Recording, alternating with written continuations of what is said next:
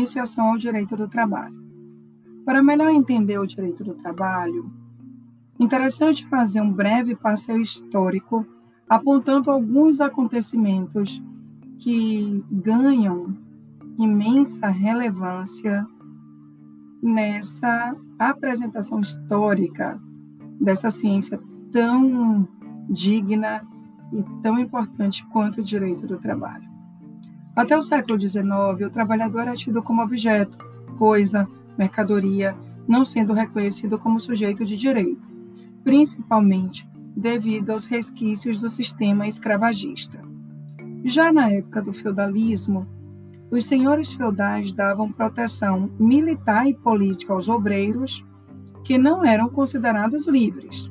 Na verdade, eles eram obrigados a trabalhar para os senhores feudais, sendo coagidos a entregar parte da produção em troca de sua proteção. Nesse momento histórico, os trabalhadores eram conhecidos como servos da gleba. Na Idade Média, a sociedade medieval cedeu espaço à sociedade urbana, baseada no comércio e na, na indústria rudimentar. Em função das cruzadas, tantas pestes, invasões diversas, os feudos foram perdendo espaço, se enfraqueceram, possibilitando então a fuga dos colonos que se refugiaram nas cidades e aí passaram a procurar um trabalho, a ter uma ocupação e a reunir-se em associações, juntamente com artesãos e operários. Inclusive, é exatamente esse contexto que surgem as corporações de ofício no século XII, que muito se assemelham às empresas sob a direção e coordenação dos mestres, os proprietários das oficinas que detinham o verdadeiro monopólio na exploração de determinada atividade, sendo vedado inclusive a qualquer outro trabalhador é, ou corporação explorar a mesma atividade desenvolvida no mesmo território dos mestres.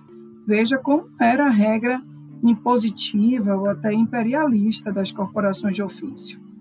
Além dos mestres, identificavam-se na época outras categorias: os trabalhadores, né, que assim funcionavam, ora como companheiros, também chamados de jornaleiros, e os aprendizes, se a gente for fazer, inclusive, uma comparação com os dias atuais, a gente tem, então, os mestres como os empresários, os companheiros como os trabalhadores e os aprendizes como aprendizes ou estagiários.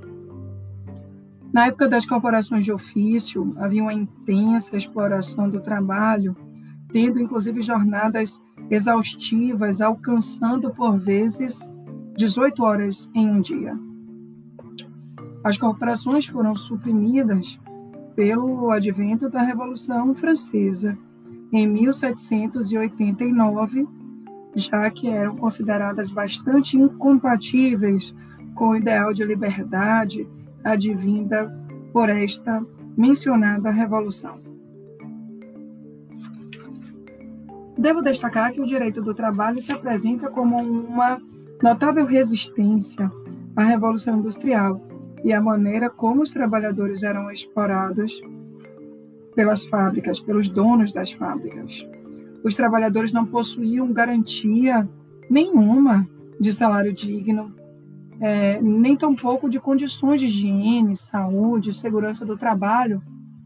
Ah, prestavam seus ofícios em condições subhumanas, sendo comum a exploração do trabalho do menor, da mulher. Igualmente comum a grande quantidade de acidentes de trabalho. Passando agora por um, um, uma narrativa das constituições, inclusive para tratar do direito constitucional do trabalho, vale a pena destacar que foi no México que, pela primeira vez na história, tivemos o direito do trabalho tutelado a nível constitucional.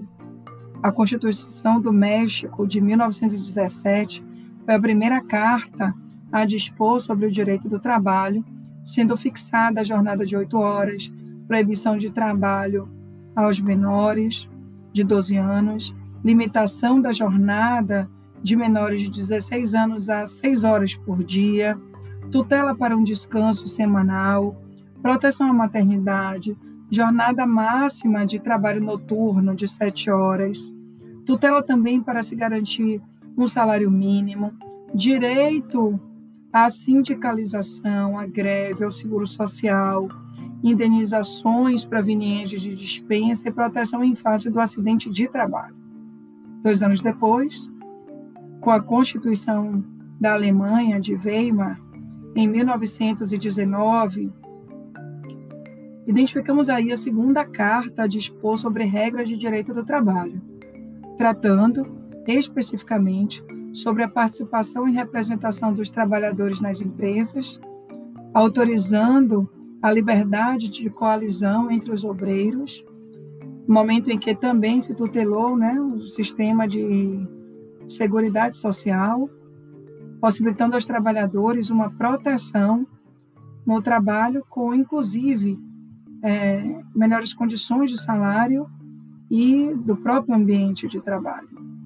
Nesse mesmo ano, surge o Tratado de Versalhes, no qual conhecemos, na verdade, foi criada a Organização Internacional do Trabalho, OIT, com a principal função de estabelecer regras gerais internacionais envolvendo a relação empregatícia através de diversas convenções internacionais, diversas recomendações, sempre tendo como foco, como principal objetivo, a proteção do trabalhador enquanto pessoa humana. E aí, naturalmente, a valoração da dignidade do trabalhador. Interessante destacar também que em 1927 passamos a conhecer a Carta del Lavoro na Itália, instituindo um sistema corporativista fascista que, infelizmente, serviu de inspiração para outros países, dentre eles a Espanha, Portugal e até o Brasil. Podemos destacar alguns fatores, alguns acontecimentos importantes na evolução do direito do trabalho no cenário internacional, a saber, também a criação da Organização das Nações Unidas, a ONU, na Conferência de São Francisco em 1945, o estopim da Segunda Guerra Mundial, com a aprovação da Carta das Nações Unidas. A aprovação da Declaração da Filadélfia em 1944, ampliando os princípios estabelecidos anteriormente pelo Tratado de Versalhes. Vinculação da OIT à ONU isso aconteceu em 1946, e o surgimento da Declaração dos Direitos do Homem em 1949. No nosso segundo episódio, vamos tratar do direito constitucional do trabalho de, é, no ordenamento jurídico do nosso Brasil. Espero você lá.